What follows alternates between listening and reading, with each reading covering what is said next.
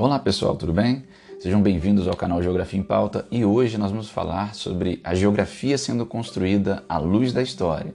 Grandes personalidades que fizeram a nossa geografia, que construíram o nosso espaço geográfico. Hoje essa personalidade é Nelson Mandela, a história do líder que combateu o apartheid. Da prisão à presidência, Mandela se tornou um símbolo na luta contra o racismo e hoje é objeto do nosso estudo. Rolilala, Tata ou Madiba. Esses foram alguns dos nomes usados para se referir ao homem que dedicou a sua vida a promover a igualdade, a democracia e acabar com sistemas, um dos sistemas mais perversos da humanidade, o apartheid. Foram 27 anos de prisão, perseguições e muita resistência. E hoje é uma referência quando falamos na luta contra o racismo. Nelson Mandela, ex-presidente sul-africano, alterou o rumo da história e construiu uma nova geografia.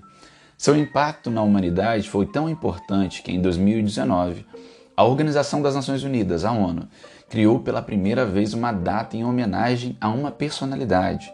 Em 18 de julho, dia do nascimento do líder político, é comemorado o Dia Internacional de Nelson Mandela. Além de promover uma reflexão sobre igualdade entre os povos e justiça social, a ideia da instituição foi propor que todo ano, nessa data, as pessoas dediquem 67 minutos para serviços comunitários, representando os 67 anos que ele dedicou aos direitos humanos. Conhecer a, trajetó a trajetória de Mandela é estudar a história, é estudar a geografia. Por isso, separamos alguns destaques de sua vida que ajudam a entender melhor a sua relevância no contexto mundial e o seu legado no combate ao racismo. Começamos com a infância e a juventude. Nascido em 18 de julho de 1918, na África do Sul, recebeu o nome de Holilala, que significa puxar o galho de uma árvore ou, popularmente, encrenqueiro. Ele só passou a ser chamado de Nelson quando entrou na escola, por ser um nome inglês. E isso acontecia com muitas crianças sul-africanas para facilitar a pronúncia dos colonizadores brancos. Posteriormente, seria chamado também de Madiba, em referência ao clã Tembu ao qual ele pertencia. E Tata, na língua da tribo Xhosa, a palavra significa pai, no caso pai da África do Sul democrática. Foi o primeiro de sua família a ir para a escola e receber educação formal. Na época era raro que crianças negras frequentassem uma instituição de ensino. Depois, em 1943, Mandela se formou em Direito na Universidade em Joanesburgo Começou a desenvolver em movimentos, como movimentos estudantis a favor da igualdade de direitos e depois de se formar, tornou-se o primeiro negro a abrir um escritório de advocacia na cidade. O apartheid foi um regime de segregação racial que ocorreu entre 1948 e 1994 na África do Sul. Em Afrikaner, idioma falado no país, apartheid significa separação o sistema foi instituído pelas elites brancas que controlavam o país e que defendiam a superioridade da raça branca. O objetivo era restringir de forma institucional, por meio de leis, direitos sociais e políticos de negros. Entre as regras impostas, os negros não poderiam frequentar os mesmos lugares que os brancos, ter a posse de terras, circular livremente pelo território ou participar de decisões políticas.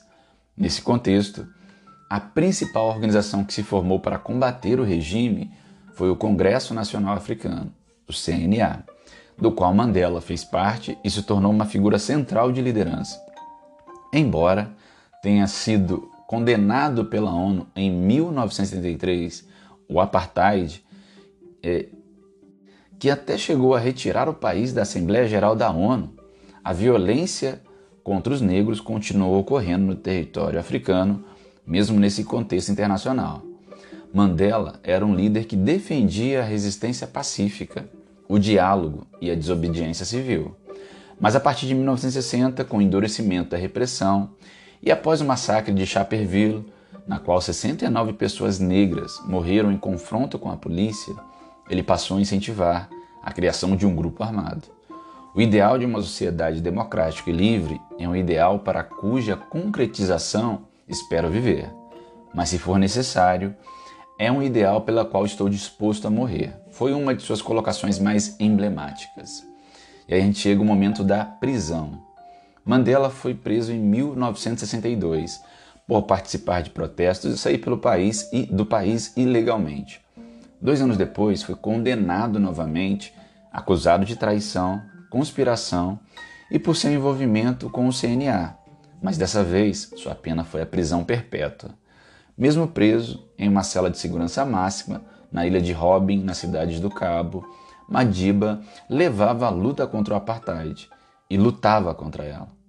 Vale destacar que em 99, 1999, o local se tornou um patrimônio da humanidade pela Unesco.